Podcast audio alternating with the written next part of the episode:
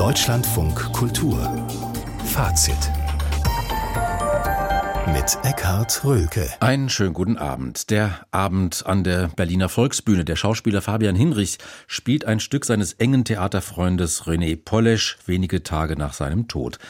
Im Publikum war auch Annemie van Ackere, die Intendantin des Theaters Hebbel am Ufer. Gleich wird sie uns berichten, wie sie diesen so besonderen Theaterabend erlebt hat. Außerdem sprechen wir über das Festspielhaus Hellerau bei Dresden, das seine wechselvolle Geschichte mit einer Veranstaltungsreihe aufarbeitet. Und wir hören, wie im Anhaltischen Theater in Dessau die selten gespielte Oper Kroll Roger von Karol Schimanowski gelungen ist. René Polesch, als am Montag sein plötzlicher Tod gemeldet wurde, da herrschte so etwas wie Fassungslosigkeit in der Theaterszene. Ein Mensch, der so ungemein produktiv und erfindungsreich war, der die Menschen mitreißen konnte, die Schauspielerinnen und Schauspieler, die Zuschauerinnen und Zuschauer. Einfach, er war tot, unvorstellbar. In unserem Theatermagazin Rang 1 hat heute die Schauspielerin Katrin Wiechmann von ihrer Arbeit mit René Polish erzählt. Auf die Frage, was man denn mitbringen müsse, um in den Kosmos des Theatermachers eintreten zu können, da hat sie gesagt, die Persönlichkeit, die ganz eigene Persönlichkeit, der ganz eigene Ton von den Leuten hat ihn interessiert, die eigenen Geschichten. Er wollte nie DarstellerInnen haben, die sich verbiegen, die sich verkrümmen, um ihm oder anderen zu gefallen. Er hat gesagt, dass er nichts schlimmer findet, als wenn Schauspieler auf der Bühne zu Waisenkindern werden, die vom Publikum adoptiert werden wollen. Das fand ich einen wahnsinnig treffenden mhm. äh, Satz zum Beispiel. Ihn hat immer es dann interessiert, wenn es persönlich war. Und das auch erstmal zu begreifen, auch als künstlerisch arbeitender Mensch seine eigene Persönlichkeit, seinen eigenen Ton auch zu finden, dafür hatte man bei ihm einfach die Chance und die Möglichkeit und die konnte man eben nutzen die Schauspielerin Katrin Wichmann. Ganz eng mit René Polesch hat der Schauspieler Fabian Hinrichs zusammengearbeitet. In einem bewegenden Brief hat er seine Nähe zu dem Theatermacher beschrieben. Darin schreibt er unter anderem, vor allem denke ich daran, wie er jedes Bild, jeden Zusammenschnitt der Musik, alle Gefühlsgedanken, die aufkamen vor und während all unserer Proben, in den letzten 14 Jahren erst einmal mit weit offenen Armen begrüßte, mit ganz offenen Augen bestaunte und gefährlich offenem Herzen annahm. Es war immer ein Abenteuer hin zum Licht. Es waren immer zusammen Polish, Hinrichs. Es war immer Liebe. Soweit dieses Zitat Fabian Hinrichs. Heute stand er auf der Bühne der Berliner Volksbühne planmäßig auf dem Programm René Polish geht es dir gut. Der Titel des Stückes, das im März 2022 Premiere hatte. Was muss das für eine Aufführung gewesen sein? Der Schauspieler Hinrichs spielt ein Stück seines geliebten Theaterfreundes René Polish wenige Tage nach dessen Tod. Was war das für eine Aufführung? Das möchte ich nun Annemie van Ackere fragen. Sie ist die Intendantin des Theaters Hebbel am Ufer. Sie ist noch in der Volksbühne und dort am Telefon. Frau van Ackere, guten Abend. Guten Abend, Herr Röke. Ein Stück über die Corona-Pandemie, über Krieg mhm. und die Klimakatastrophe. Wie haben Sie denn das Stück und den Schauspieler heute erlebt mit dieser Nachricht im Nacken? Ich sehe das Stück zum ersten Mal heute Abend. Also mir war nicht immer klar, ist das jetzt extra geschrieben für diesen Abschied oder nicht? War es nicht? Das habe mhm. ich gefragt. Es gab so Texte wie, warum lässt du mich jetzt hier alleine? Und Sätze, die jetzt im, mit Blick auf René's Staben natürlich eine andere Resonanz bekommen. Und in diesem vollen Saal, glaube ich, waren ganz viele Menschen auch sehr ähm, mitgenommen dadurch. Es wurde auch doch noch gelacht, weil das, glaube ich, zeichnet auch die Arbeit von René Polish auch aus, dass das in dem Spielen, auch wenn traurige Sachen gesagt, gesagt werden, der Körper des Schauspielers äh, macht mal ganz andere Sachen macht und das kann zu, zu sehr witzige Situationen führen. Also ich glaube, für Fabian Hinrichs, er hat seine Arbeit gemacht sozusagen, hat uns auch am Lachen gebracht, aber auch am mhm. Weinen. Hat denn Fabian Hinrichs in irgendeiner Weise auch auf den Tod ähm, Polischs während der Aufführung reagiert? Eigentlich kann man sich ja gar nicht vorstellen, dass er nicht reagiert hat. Ja, aber ich, was ich finde, ist, dass das eigentlich ganz lieb gemacht ist im Sinne von nicht explizit. Vielleicht hat er es sogar auch so gemacht, aber hat es jetzt eine andere Ladung bekommen, mhm. wenn er nach oben guckt und laut schreit, kommt zurück. Ähm, so diese Texte, die, die waren da, aber kriegen jetzt eine andere Bedeutung. Die klingen glaube, ganz anders. Mhm. Die klingen ganz anders und auch für mich, also man möchte den zurück und ähm, mhm. am Ende gab es noch ein Encore von dem Chor, das muss ich jetzt korrekt sagen, die äh, afrikanische Stimmen in Berlin erstmal, die ein sehr schönes und äh, emotionales Amazing Grace gesungen haben. Als Tribute to René und an auch noch die bulgarische Stimmen aus Berlin, die wirklich ein sehr wunderschönes Lied auch für ihn noch gesungen haben. Das, das, ja, das war so ein Extra für äh, heute Abend als, ähm, als Zugabe. Ehrung. Ja, als, als Zugabe, Zugabe. Mhm. genau, genau. Man will ihn zurückhaben, haben Sie gesagt, Frau van Ackere. Auch Sie haben René Polesch vor vielen Jahren kennengelernt. Was mhm. war das für eine Begegnung? Was hat Sie denn an ihm damals interessiert, vielleicht ja. auch fasziniert schon? Also ich glaube, dass es wichtig ist, tatsächlich ein bisschen zu erzählen, dass René Polish auch außerhalb des deutschsprachigen Raums irgendwie auch angekommen ist. Und ähm, äh, für mich war das der niederländischsprachige Raum. Ich habe als wir ein internationales Festival mit der Rotterdamse Schauburg angefangen haben in 2001, habe ich so angefangen viel zu reisen und auch hier nach Berlin gekommen, ähm, um es ein bisschen salopp zu sagen, René Polish ist mit schuld dran, dass ich letztendlich in Berlin gelandet bin, mhm. weil sein Theater mich auch sehr begeistert hat. Ich, ähm, ich habe absolut nicht alles verstanden, was da verhandelt wurde. Aber die Energie, die in diese Arbeit da äh, gesprüdelt hat, das hat mich immer so, ich war immer so aufgekratzt nach dieser Arbeit und ohne richtig zu verstehen, warum.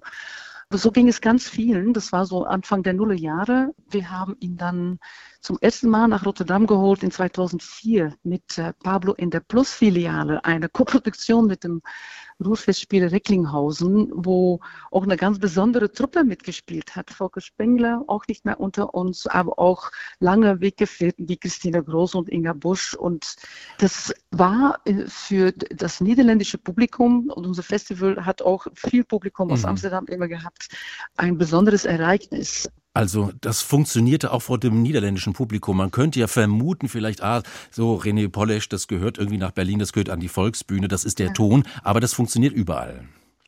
Nun, wir hatten ein bisschen Kontext, mussten wir schon geben. Wir hatten dann in äh, 2004 ein ganz, ganze Volksbühne-Special gemacht, auch mit einer Arbeit von Frank Kastorf, Erniedrigte und Beleidigte und eine, eine Riesenausstellung eigentlich äh, mit der Grafikarbeiten von Bert Neumann, die mm. auch schon nicht mehr unter uns ist. Und der Bühnenbildner. Das war, genau, Bert Neumann, der dann im Sommer 2015 verstorben ist.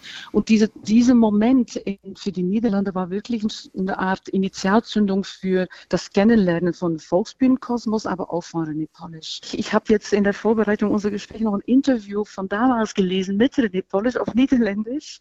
Mhm. Und was mir so aufgefallen ist, ist, dass hier ist so Stadttheater und freie Szene sind sehr, sehr unterschiedliche Sportarten, sage ich mal. Und in den Niederlanden ist das, ist das nicht so. Aber diese Art von Theater machen wo Theorie eigentlich und ganz andere Textsorten auch auf die Bühne kommen, das gab es damals in den Niederlanden auch nicht.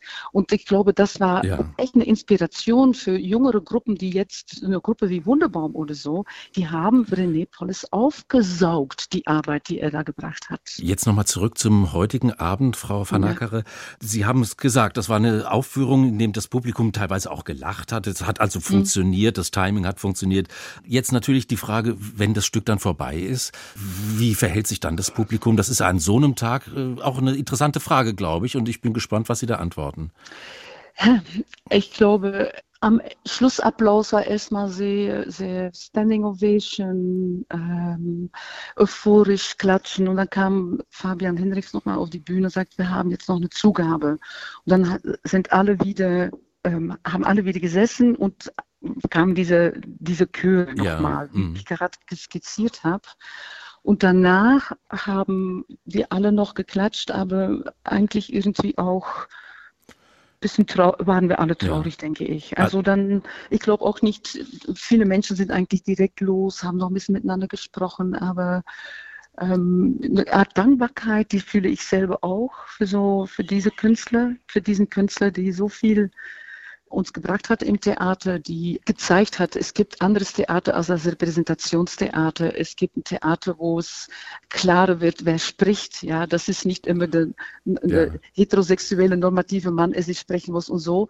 Und ich glaube, das sind jetzt meine Gedanken natürlich, Herr Röke, aber ich glaube, dass da ja, eine, eine, ruhigere Emotionalität war am mhm. Ende, so dass Leute irgendwie jetzt in die Nacht gehen, so wie René Polish es vielleicht selbst auch gemacht hätte. Theater spielen gewissermaßen als Abschied nehmen.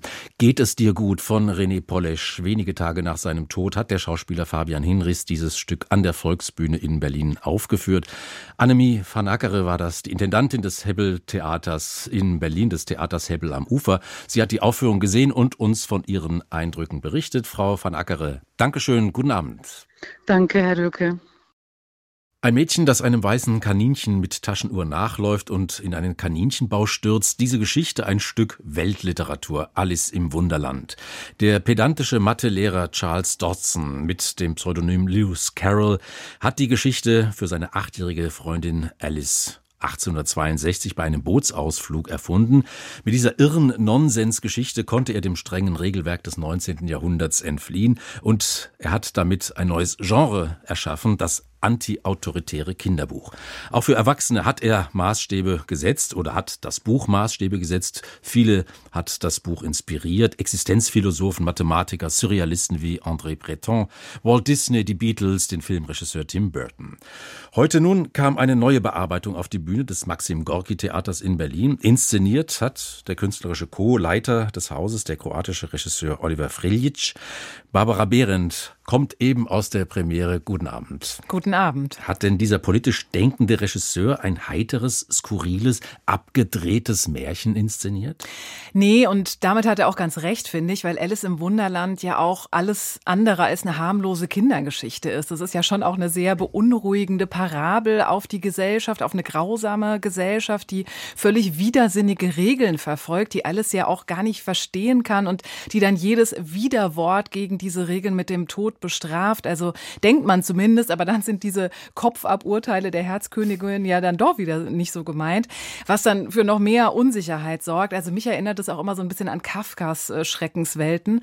Und bei Friljic steht jetzt dieses Wunderland für einen grotesken Albtraum von Deutschland, für ein Wohlstandsdeutschland, das sich mit Zäunen gegen das Außen abschirmt. Einen wunderschönen guten Abend, junge Damen. Guten Abend. Wie lautet Ihr geschätzter Name? Alice. Oh, und Ihr ebenso geschätzter Nachname? Den habe ich verloren auf meiner langen Reise. Verloren? Oh ja, das ist schlecht. Was haben Sie da gerade gemacht? Ich bin durch den Zaun gegangen. Ja, ja, das habe ich gesehen, aber der Zaun ist ja eigentlich da, um Sie aufzuhalten. Ja, aber in dem Zaun ist ja ein Loch. Ja, aber jedes dieser Löcher erfüllt einen ganz bestimmten Zweck. So auch dieses hier. Es stellt die Grenze unseres Landes dar. Sie sind also mit der Absicht hergekommen, die Grenze unseres Landes zu überschreiten. In der Tat. Gut, gut, gut. Dann ist es meine Pflicht, Sie jetzt förmlich darauf hinzuweisen, dass der Eintritt in das Königreich Wunderland Kindertränen sind. ja, ja, ja. Sie werden, Sie werden weinen müssen, sonst wird Ihnen der Zutritt in das Königreich Wunderland verweigert. Also Alice muss mit Tränen für mhm. ihren Zugang bezahlen. Das ist gar nicht so weit weg von Lewis Carroll. Der ertrinkt Alice ja auch zuerst fast in ihren Tränen. Und dieses deutsche Wunderland lebt also, das ist die Metapher von der Tragödie derjenigen, die neu dazukommen. Und diese Tränen dienen zur äh, Trinkwasserversorgung der Bevölkerung. Sie werden aber auch für Luxusbäder verschwendet. Und in diesem Deutschland herrscht neben der Königin ein König, der in so einer Art Sprachdurchfall schwadroniert. Das ist auch viel zu viele Bettler und Kinder gibt. Niemand will Care-Arbeit leisten und Kinder haben sowieso einen viel zu großen ökologischen Fußabdruck. Also will er lieber die Kinder köpfen und essen. Selbiges äh, könnte man dann auch mit der lästigen alternden Boomer-Generation machen.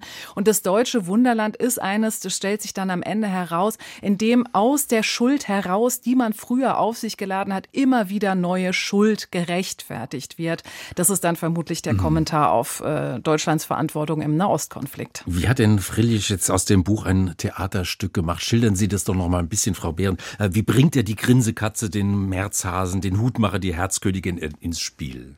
Also das bekannte Personal tritt zum Teil auf. Die Grinsekatze und die Herzogin gibt's nicht, aber den Hutmacher und den Hasen und die Raupe absolut. Aber alles ist natürlich übertüncht von dieser neuen Deutschlandfärbung. Wichtig ist auch die Verkörperung der Zeit, die später vor Gericht zum Tode verurteilt wird, weil man sie natürlich loswerden will, weil sie alles und alle tötet. Also attestiert man ihr, dass sie keine legalen Dokumente hätte, dass sie Steuern hinterzogen habe. Und neu ist auch die Propaganda des Königs. Der verbreitet nämlich die Theorie, dass alle Figuren nur in seinem Traum existieren. Und wenn er umgebracht wird, klar, dann gehen natürlich diese Figuren auch mit ihm unter. Und es gibt auch ein neues Ende. Und hier wird Alice nämlich zur neuen Königin des Wunderlands und mutiert dann ebenfalls zur Tyrannin, zur Schlimmeren sogar. Die will nämlich zuletzt alles nicht konforme und nicht der Norm entsprechende abschaffen und die Zäune noch höher ziehen, damit keiner ihr dann auch den Thron noch streitig machen kann. Man erwartet ja, dass bei einem solchen Stoff auf der Bühne da ja irgendwie ein große szenische Knallbonbons gezündet werden. Wie sieht das denn jetzt aus oder wie sah das aus an diesem Abend? Ja, das ist hier schon auch sehr knallig. Beim ersten Auftritt des Königspaars fliegen erstmal so hunderte Luftballons ins Publikum und Oliver Frilic ist ja wahrlich kein Künstler der subtilen Instrumente, sondern eher ein Theatermann, der gern provoziert und der auch so diesen politischen Holzhammer schwingt. In den letzten Jahren hat er einem Gorki so eine große, brachiale und plakative Kriegstrilogie auf die Bühne gebracht. Und dieses Theatermachen mit der Brechstange, das setzt er hier leider auch ein. Das ist eine Inszenierung auf 180. Da wird wahnsinnig viel gebrüllt, gefurzt und gekackt. Ich kann es leider nicht anders sagen. Es gibt eine Szene, da läuft der König, gespielt von Aram Tafreschian, in Unterhosen über die Bühne, zieht so eine braune Durchfallspur hinter sich her, setzt sich dann auf so eine toilettengroße Imitation des mhm. Bundestagsgebäudes, hebt die Kuppel ab wie den Toilettendeckel und genau, entleert dann dort geräuschvoll seinen Darm. Und danach putzt er sich dann mit der Deutschlandflagge ab und bekommt eine Erektion. Also das ist so das Humorniveau dieses Abends. Und so überdeutlich sind eben auch die anderen Bilder. Und die Bühne von Igor Pauschka ist am Anfang in zwei Teile geteilt von der Wand äh, mit Stacheldraht und auf diese Abzäunung ist dann ein Spiegeltitel projiziert. Schaffen wir das nochmal, steht da und dazu mhm. laufen dann Geflüchtete übers Bild.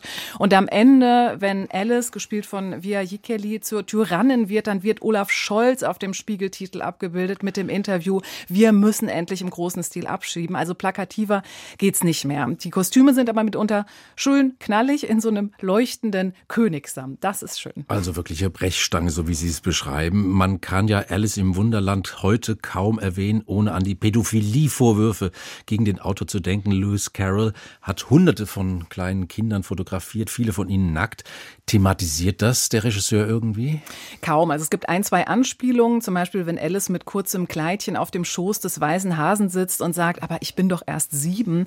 Was damit aber jetzt gesagt werden soll, man weiß es nicht. Aber es werden ja auch schon so viele Dutzende von Themen angerissen und fallen gelassen. Es ist schon übergenug.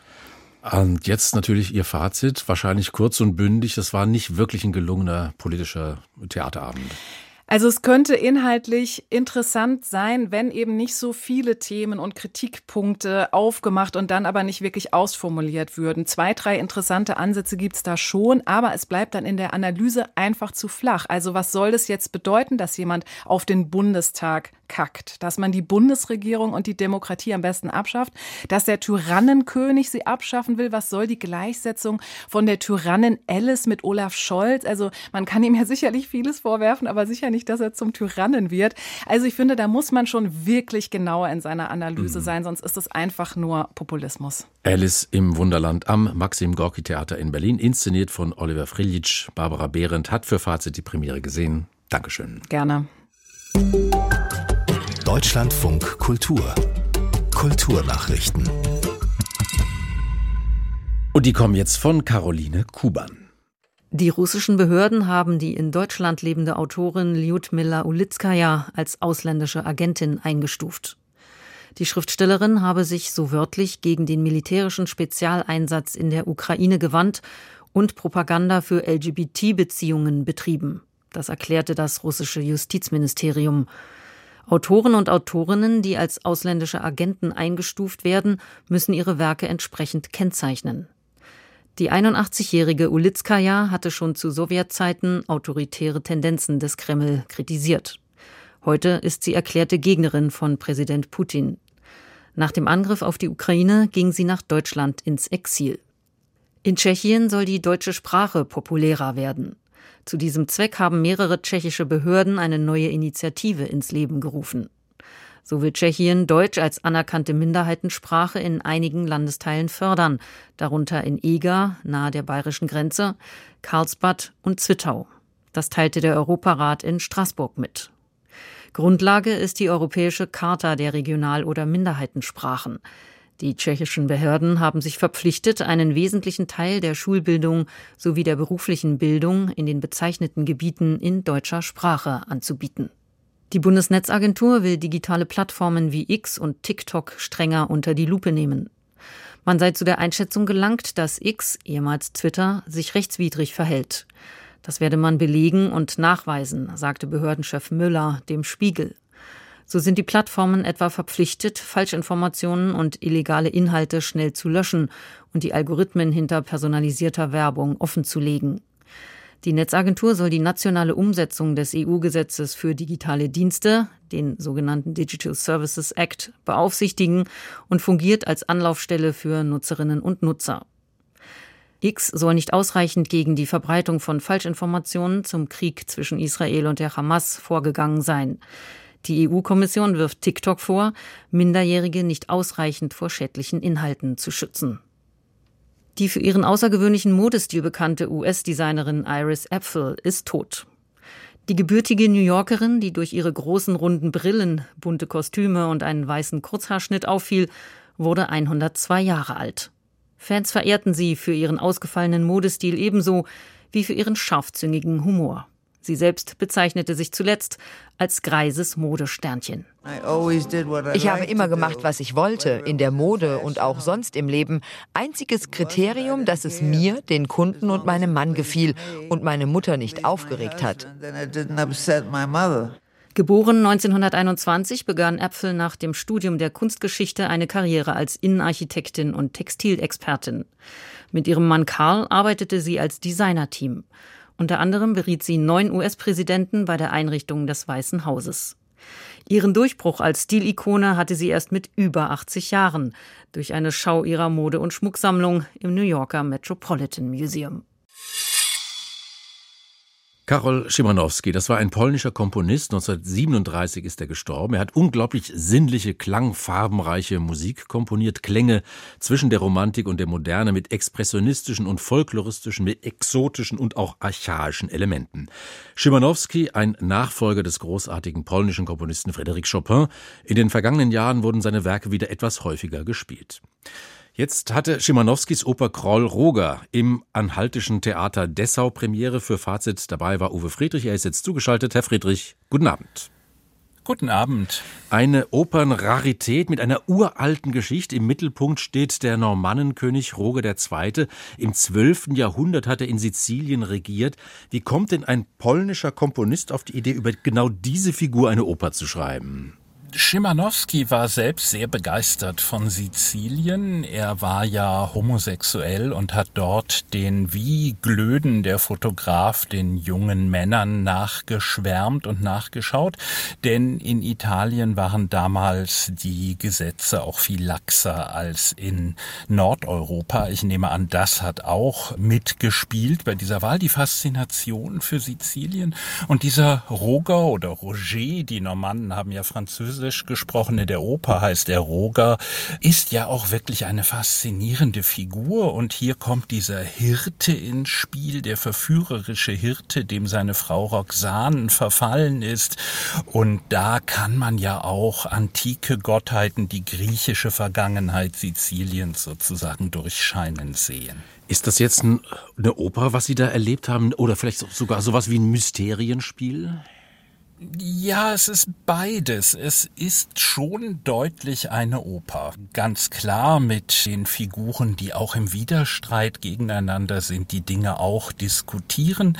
Aber klar, wer oder was dieser Hirte ist, wird nie wirklich definiert. Es wird zwischen dem Pfarrer, dem Erzbischof im Stück und dem Berater Rogers schon gemutmaßt, wer der denn sein könnte. Aber erklärt wird's nie. Er hat nur eine ungeheure erotische Ausstrahlung und auch das wurde heute auf der Bühne des Anhaltischen Theaters sehr schön gezeigt. Genau, darauf sollten wir natürlich zu sprechen kommen zur Aufführung. Inszeniert hat diesen König Roger Stefano Giannetti. Er ist eigentlich Choreograf. Merkt man das? Mit welcher szenischen Idee hat er sich denn diesem Stück genähert? Das merkt man schon daran, dass er alle Figuren sehr stilisiert agieren lässt. Es fängt ja an während eines Gottesdienstes und da wirken alle Figuren großer Chor, großer Kinderchor, die wirken alle wie animierte Mosaiken in den großen normannischen Kathedralen Siziliens. Erst dachte ich, na, wird es jetzt den ganzen Abend so gehen, aber das kontrastiert er mit eben dem Roger, das ist Kai Stiefermann, der den den auch großartig singt, der sich da in Anführungsstrichen menschlich bewegt, eben nicht so maschinenhaft. Das wird gegeneinander gesetzt, aber auch das ist nicht nie passiert da was zufällig. Das ist genau geprobt und genau im Bewegungsablauf durchgearbeitet. Und es gibt Tänzer, vier Tänzerpaare, Männer und Frauen, die diese ganze erotische Anziehung, das orgiastische Umsetzen in Bewegung ungeheuer geschmackvoll. Also da gibt es nicht die übliche Regietheater-Beischlafgymnastik, mhm. sondern sehr fließende, schöne, stilisierte und geheimnisvolle Bewegungen. Also Stefano Giannetti legt schon sehr großen Wert darauf, dass das stilisiert ist, auch in der Bühne von Guido Petzold im Grunde nur ein Rundhorizont mit einer Art Installation und in den Kostümen von Judith Fischer, die auch sehr stilisiert, noch nicht mal wirklich mittelalterlich sind, sondern in einem geheimnisvollen Märchenland spielen. Jetzt wollen wir mal ein bisschen Musik auch hören, über die Musik sprechen, aber zunächst mal ein bisschen Musik hören, um auch ein bisschen in diese Klangwelt reinzukommen von Karol Schimanowski. Jak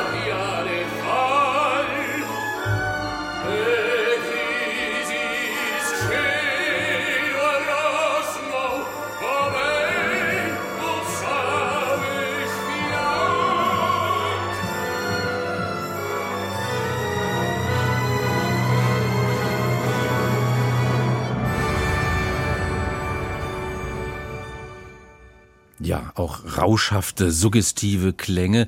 Wie hat Ihnen die musikalische Darbietung gefallen? Elisa Gogu hat großes Gespür für die Steigerungen dieser Musik, für das erotisch aufgeladene, für das Flirrende, was ja natürlich in der Zeit lag. Um 1917 hat Schimanowski mit diesem Werk begonnen. Ähm, gerade gab es ja die Zemlinski-Premiere in Frankfurt. Diese Musik hat im Moment auch ein bisschen Konjunktur wieder. Und das Orchester hier, die Anhaltische Philharmonie Dessau, hat sich in bester Verfassung gezeigt. Ungeheuer präzise. Gogu organisiert nicht nur das Zusammenspiel, Zusammenspiel, sondern auch die Klangfarben großartig. Und Alexander Geller ist ein toller Hirte. Der hat diese sehr helle Färbung, die die slawischen Tenöre oft haben und die man für diese Rolle im Kontrast zum Bariton Kai Stiefermann auch braucht. Die Chöre großartig, auch der Kinderchor wunderschön gesungen, die Eingangsszene. Also wer diese Musik, wer dieses rauschhaft Jugendstilhafte mag, dem empfehle empfehle ich Reisen nach Dessau. Also szenisch und musikalisch ein starker Abend. Karol Schimanowskis Oper Kroll Roger am Anhaltischen Theater in Dessau. Uwe Friedrich hat für Fazit die Premiere gesehen. Herr Friedrich, Dankeschön. Sehr gerne. Sie hören Fazit die Kultur vom Tage. Ute und Werner Mahler gehören zu den renommiertesten Fotografen Deutschlands. Zu Beginn der 90er Jahre haben sie die Agentur Ostkreuz mit gegründet und den geradezu legendären Ruf mit erarbeitet. Ausstellungen der ganzen Welt machten die beiden weit über Deutschland hinaus bekannt. Manche Projekte verfolgen sie einzeln, andere unter gemeinsamer Autorschaft. In der Kunsthalle Erfurt ist nun eine Werkschau zu erleben, die noch einen dritten Fotografen einbezieht, nämlich den Vater von Ute Maler, Ludwig Schirmer. Er war eigentlich Müllermeister, wurde dann aber einer der wichtigsten Werbefotografen der DDR. Unser Thüringen-Landeskorrespondent Henry Bernhard hat sich die Ausstellung angeschaut und dort auch Ute und Werner Mahler getroffen.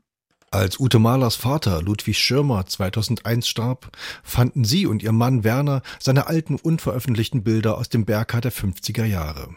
Sie hatten einen Schatz gehoben, der jetzt in der Kunsthalle Erfurt wieder zu sehen ist. Ludwig Schirmer hat damals den Alltag des Dorfes fotografiert, mit zwei Schwerpunkten Arbeit und Feiern. Frauen mit Kopftüchern, die noch gar nicht so alt waren, wie sie uns heute erscheinen, beim Rübenernten und beim Binden der Getreidegarben. Daneben Hochzeiten, Volksfeste, Umzüge, Faschingsfeiern. Die Bilder atmen Lebensfreude. Arbeit ist nicht nur Anstrengung, sondern verleiht auch Würde und Selbstbewusstsein. Und wenn die Zeiten auch hart waren, die Straßen holprig, die Fortbewegung mit Pferdewagen oder Fahrrad mühsam, den Gesichtern ist eine Zukunft, eine Hoffnung eingeschrieben, dass es ein besseres Morgen geben wird. Und noch etwas fällt auf. Die Heerscharen von Kindern, die die Erwachsenen umgeben oder auf eigene Faust unterwegs sind eingebunden in die Dorfgemeinschaft, aber auch frei in ihrer Bewegung. Also ich sehe bei meinem Vater das Dorf, was ich als Kind erlebt habe. Vielleicht nicht in allen Facetten, das ist klar. Viele Dinge sind dann unabhängig von mir natürlich abgelaufen, wie die Szenen dann in der Kneipe und so. Aber ich bin ja auch auf einem Foto drauf, ganz hinten das letzte. Im nächsten Abschnitt der Ausstellung Wiederbilder vom Dorfleben in Berka diesmal von Werner Mahler, der hier Ende der 70er für seine Diplomarbeit an der Hochschule für Grafik und Buchkunst in Leipzig fotografiert. Dasselbe Dorf, sogar manchmal dieselben Menschen, die vormals 60-Jährigen, nun als 80-Jährige immer noch auf dem Feld arbeitend. Die Straßen sind jetzt befestigt, aber auch die Gesichtszüge sind härter geworden. Es wird weniger gelacht. Die Zukunft ist schon da und man muss sich mit ihr arrangieren. Selbst beim Fasching scheint ein Preisrichter mit strenger Miene Punkte zu vergeben. Auch die Kinder, viel weniger inzwischen, sind ernst geworden. Kindsgesichter mit der ersten Zigarette, dem ersten Eierlikör probieren das Erwachsensein. Einzig die alten Frauen in Dederon, Kittelschürze und mit Kopftuch scheinen beim Stelzenlaufen ehrlich Spaß zu haben. 20 Jahre und ein Land später war Werner Mahler noch einmal in Berka. Wir sind jetzt im Jahr 1998. Wege wie Gesichter sind nun versiegelt. Die Utopie ist endgültig Geschichte. Feiernde Männer scheinen eher zu grölen als zu singen. Noch einmal 20 Jahre später fahren Werner und Ute Mahler gemeinsam nach Berka. Inzwischen gehört das Dorf zu Sondershausen. Wir fahren über den Hügel. Sie spricht auch sofort anders. Sie könnte jetzt dieses bergsche, ziemlich schräge Dialekt sprechen. Aber das passiert automatisch, wenn wir da hinkommen. Und mit den Einwohnern spricht sie auch so. Und ich kenne ja auch noch sehr viele, ja. Der meistgesagte Satz, wenn ich da durchs Dorf gehe, ja, Ute, bist du auch mal wieder hier? Ja, also, anders sagen. Naja, also, ja, na, na, uh, du bist einmal wieder da. Das ist so wie, guten Tag, schön, dass du da bist, ja. Ute Mahler ist 2021 noch einmal zurückgekehrt, um ihr Dorf, aus dem sie vor 60 Jahren weggezogen ist, noch einmal neu zu sehen. Nicht mehr Kinder, nur noch Schatten beleben die Straßen. Die Hausfassaden, die Garagentore sind spiegelglatt, die Vorgärten tote Steinwüsten. Gefeiert wird in einem Plastikzelt, die Feiernden nur noch schemenhaft zu erkennen. Die Porträts von Jugendlichen sind arrangiert, die Mädchen posieren vor der Großformatkamera. Mit ihrer Kleidung würden sie auch in Erfurt, in Leipzig, in Berlin nicht auffallen. Vielleicht sind sie ja heute schon dort. Die Vergangenheit scheint nur noch in einem einzigen Bild durch. Ein ernster 60-Jähriger sitzt vor einer DDR-Fahne, die an seiner Garage hängt. Sein Mercedes lugt dabei aus dem Tor heraus. Aber Ute und Werner Mahler denunzieren nicht, schon gar nicht das Heimatdorf, das überall in Ost und West sein könnte. Die Zeit frisst sich durch die ganze Welt. Und so heißt die Ausstellung auch nur das Dorf. Wenn man fotografiert, guckt man gründlich, ja. Dann guckt man lange und geht noch dorthin und wartet hier noch, kommt mit jemandem ins Gespräch. Also ich sage ja auch immer, um ein Thema wirklich genau kennenzulernen, sollte man es fotografieren, weil man wirklich intensiv sich damit beschäftigt. Unbedingt lohnt sich auch eine Weiteranreise. Für so viel Fotokunst, so viel Nähe, so viel Vertrauen zwischen Fotografen und Fotografierten. Das Dorf. Bis Ende Mai ist die Ausstellung in der Kunsthalle Erfurt zu sehen. Arbeiten von Ute und Werner Mahler und Ludwig Schirmer Henry Bernhard berichtete. Das Festspielhaus Hellerau in der Gartenstadt Hellerau im Norden von Dresden. 1911 ist es entstanden. Das architektonische Stichwort dazu Reformarchitektur. Es ist ein ganzes Gebäudeensemble mit einer wechselvollen Geschichte. Ursprünglich war es eine Internatsschule. Während der Nazizeit wurden Teile des Geländes als Polizeilehranstalt genutzt, nach dem Krieg als Kaserne und Lazarett der Roten Armee. Es folgten zahlreiche Sanierungen, Renovierungen. Seit Januar 2004 arbeitet dort das Europäische Zentrum der Künste Hellerau. Eine wahrlich wechselvolle Geschichte. Ich habe nur die wichtigsten Zeitmarken genannt. Inzwischen ist mit der Sanierung des Ostflügels ein weiterer wichtiger Schritt vollbracht. Anlass für das Zentrum, die Geschichte aufzuarbeiten mit der Veranstaltungsreihe Schichten, künstlerische Praktiken des Erinnerns und Gedenkens. Am Telefon in Hellrau ist nun Karina Schlewitt, die Intendantin. Frau Schlewitt, einen schönen guten Abend. Guten Abend. Lassen Sie uns doch mit den Anfängen beginnen. Aus welchem Geist heraus, mit welchen künstlerischen Zielen wurde denn 1911 Hellerau gegründet? Hellerau wurde gegründet als eine Rhythmikschule, eine Bildungsanstalt. Hier waren auch, kann man sagen, die Anfänge des modernen Tanzes. Emil Jacques Dalcroze hat diese Rhythmikschule hier gegründet, zusammen mit Adolphe Appia und Tessenow auch den Bau entwickelt und entworfen. Alexander von Salzmann, ein bedeutender Lichtdesigner aus Georgien, stieß dazu. Und die ersten drei Jahre 1911 bis 1913 fanden hier große künstlerische Feste statt und die ganze Avantgarde aus Europa, also wirklich bedeutende Namen sind hierher gepilgert, um sich dieses neue Gebäude, die neue Raumsituation mhm. theatralisch anzugucken und auch in der Gartenstadt Hellerau unterwegs zu sein, denn das Festspielhaus war sozusagen die Krönung der Gartenstadtgründung Hellerau. Jetzt haben Sie die wichtigsten Stichworte natürlich genannt, Frau Schlewitt. Avantgarde, Kunst, Reformbewegung, Bildungsanstalt.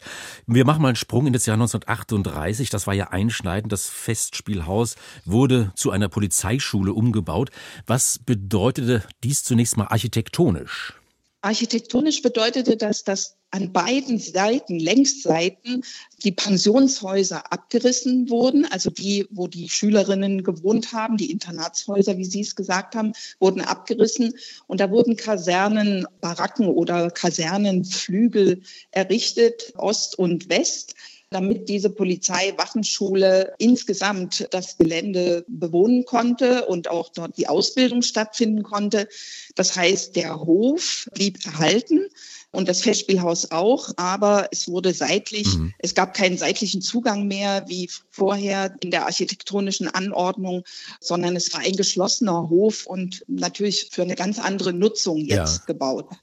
2021 war das dann, glaube ich, da ist die Idee entstanden, die Geschichte von Hellerau zu erforschen.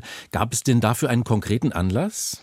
Also zum einen muss ich sagen, dass auch meine VorgängerInnen also auch schon Geschichtsaufarbeitung betrieben haben, dass es auch hier in Hellerau Akteure und Akteurinnen gibt, die sich immer wieder damit befasst haben und dass es auch schon vorher künstlerische Arbeiten zu diesen Themen gab. Aber natürlich hat dieser neuerliche Umbau des Ostflügels dazu geführt oder Instandsetzung, die hm. Instandsetzung des Ostflügels dazu geführt, dass wir uns auch noch mal verstärkt Gedanken gemacht haben darüber, ja, wie können wir denn jetzt diese Aufarbeitung der Schichten auf diesem Gelände nochmal konzentrierter angehen? Und da hat eben auch die Kulturabteilung der Stadt und das Sächsische Institut für Volkskunde und Geschichte mit an einem Strang gezogen, sodass jetzt auch eine Forschungsarbeit vergeben wurde. Tatsächlich die Wirkungsweise dieser Polizei, Waffenschule und später SS-Schule zu untersuchen, mhm. in die Archive zu gehen und zu schauen, wer wurde hier ausgebildet, wo waren die Offiziere, Unteroffiziere in Osteuropa unterwegs, an welchen Aktionen waren sie beteiligt, also richtig konkret diese Dinge zu erforschen. Und für uns war der Anlass, so eine Reihe Schichten ins Leben zu rufen, dass wir gesagt haben, wir haben schon in den letzten Jahren immer wieder künstlerische Arbeiten gehabt, die sich mit Geschichte befasst haben, sei es auch der Geschichte, der Transformationsgeschichte nach 89 oder der Geschichte 45 bis 90. Und so, dass wir dachten, es ist gut, das deutlich zu machen und kenntlich zu machen, dass wir als Hellerau immer wieder an diesen mhm. Fragen dran sind.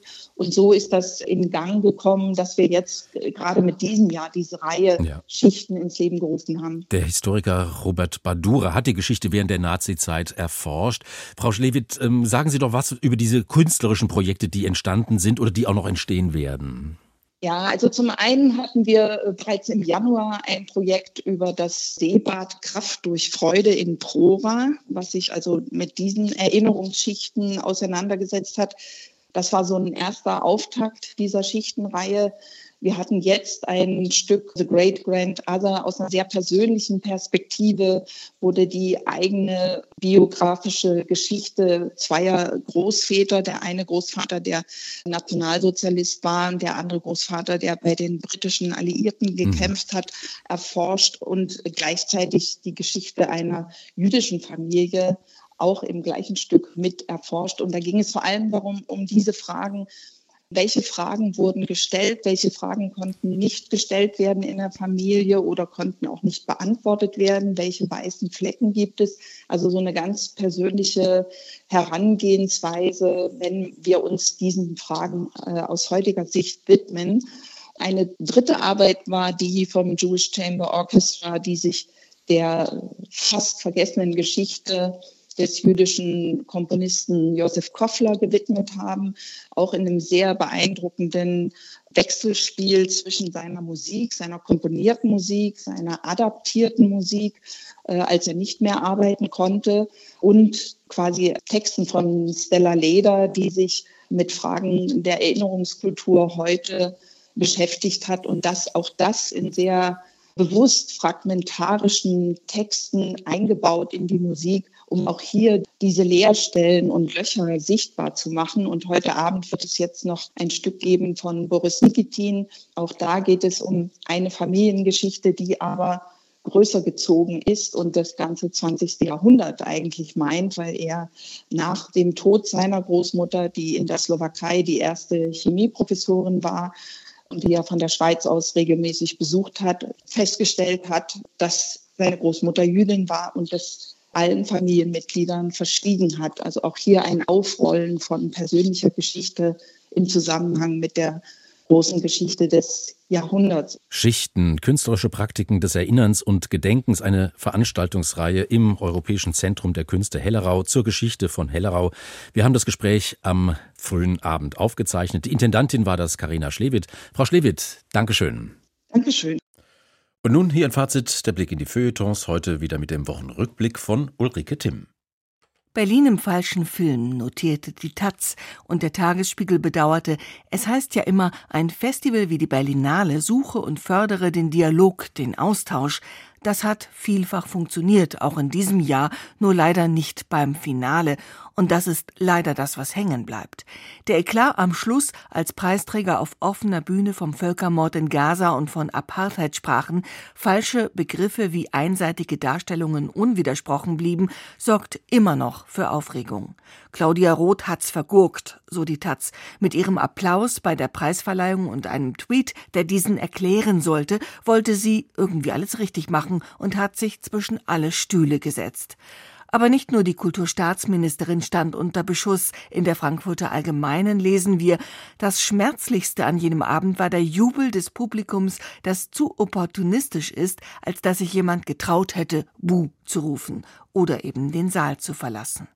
Zugleich notierte die FAZ nüchtern, die bösen Sprüche waren das Risiko, das so ein Festival wohl eingehen muss. Sie waren der Preis einer Freiheit, die mit sich die Erkenntnis bringt, dass Teile, es waren ja nicht alle, dass Teile des Filmbetriebs in Israel den Schurkenstaat sehen wollen und die Süddeutsche Zeitung staunte, wie gerade jene aus der Kultur- und Queerszene für die applaudierten, die ihnen doch bei nächstbester Gelegenheit an die Gurgel gehen würden. Die Hamas nämlich kenne keine Toleranz. Vielleicht muss sich die Berlinale auch einfach eingestehen, dass sie gar nicht so sehr von politischem Denken geprägt ist, wie sie meint, wenn man einmütig zusammenklatscht, ohne einfach mal mitzudenken. Man kann es auch ganz anders angehen. Lass uns reden, Freund. Der Schriftsteller Navid Kermani und der Soziologe Nathan Snyder sind in Sachen Nahost absolut nicht einer Meinung, aber es eint sie eine Überzeugung, wie man gut streitet. Das dokumentieren beide in einem gemeinsamen Text in der Süddeutschen Zeitung. Auch ihnen war das Gespräch zeitweilig fast unmöglich, wo für den einen, Germani, mehr und mehr der Horror im Gazastreifen in den Vordergrund rückte, blieb der andere, Snyder, allein mit seinem Horror über den 7. Oktober zurück. Und doch Zitat, wir haben beide Angst vor dem Antisemitismus, der sich insbesondere in linken und muslimischen Milieus immer weiter ausbreitet. Und so verschieden wir auch sind, sehen wir, dass sowohl das politische Überleben von Benjamin Netanyahu als auch der Hamas an der Fortdauer des Konflikts hängt. Sicherheit durch Härte ist das Spiegelbild von Freiheit durch Terror. Eine wirkliche Lösung sei jetzt Jahre, wenn nicht Jahrzehnte lang entfernt, sind sich Kermani und Snyder sicher und mahnen doch.